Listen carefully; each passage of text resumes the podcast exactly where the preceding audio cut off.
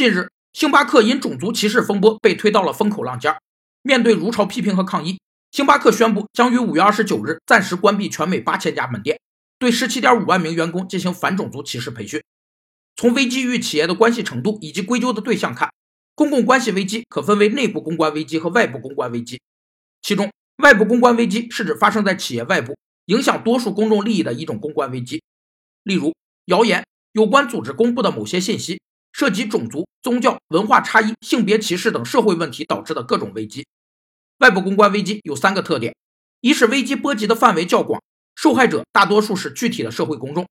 二是责任不在发生危机的某一具体企业或社会组织及其成员身上；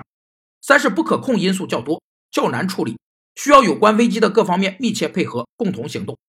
星巴克发表声明称，培训课程将参考外部专家意见制定，培训结束后。专家组还会对培训效果进行评估。